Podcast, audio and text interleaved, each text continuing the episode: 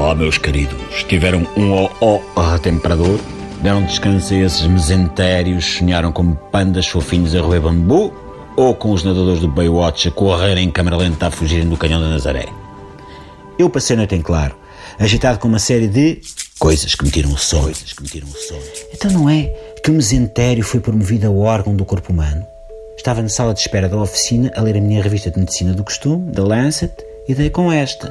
O mesentério está lançado na vida. Daqui para a frente o céu é o limite para esta membrana do sistema digestivo que todos temos. Quer dizer, todos, todos? Talvez não.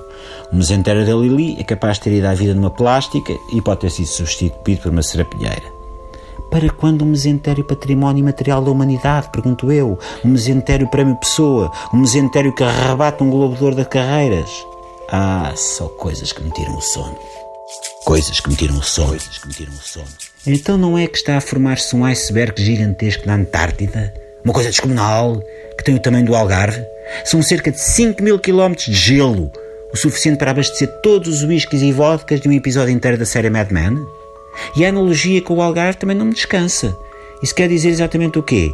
Que há uma albufeira e um Zezé Camarinha todos feitos em gelo, prestes a sair para o mar em busca do próximo Titanic? E um Sousa Sintra à procura de petróleo? O responsável por isto foi o Scratch, aquele ator meio funha dos filmes da Idade do Gelo. O Marcos Mendes já sabia e não avisou o pessoal porque tinha uma coisa ao lume. Ah, só coisas que me tiram o sono. Coisas que me tiram o sono. Coisas que me tiram o sono. Então não é que uma pessoa ainda não se tinha refeito da notícia do iceberg com esteroides, agarra no jornal e fica a saber que um bocado do Havaí caiu ao mar? Não foi uma pedrinha, foram nove hectares. Será que não aprendemos nada com o Noé e com o campismo da Caparica? Eu tenho que comprar galochas? Não se pode pôr uns baldes de gravilha ou uma coleção de relógios do pulso do Pedro Granger a impedir o avanço do mar? Ah, só coisas que me tiram o sono. Coisas que me tiram o sono. Coisas que me tiram o sono. Então não é que o Sr. Kiyoichi Kimura, que tem uma rede de restaurantes no Japão, ficou outra vez maluco e deu 600 mil euros por um atum rabilho? Um peixe custa a mesma coisa que um prédio em Samora Correia, Pips. Um atum? Há aqui uma distorção qualquer do mercado, porque eu, ainda ontem comprei uma lata de sangaste de atum e quando fui pagar ninguém me pediu para assinar a escritura de venda de um prédio em Samora Correia. Ah, só coisas que me tiram o sono. Coisas que me tiram o sono. Coisas que me tiram o sono.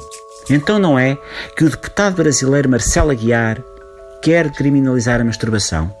Eu já sabia que infelizmente o Brasil tem problemas sociais gravíssimos, mas não fazia ideia que um deles é aquilo a que o deputado Aguiar chama os autossexuais. é boa. Que grandíssima tão rabilho me saíste ao Aguiar. Agora é que não vou mesmo conseguir dormir. Então não é que a rubrica Coisas que me tiram o sono acabou? Ah, aqui dedo do deputado Aguiar, cheira-me. Quer dizer, dedo não, desculpem. Com o dedo vai passar a ser crime. Até amanhã.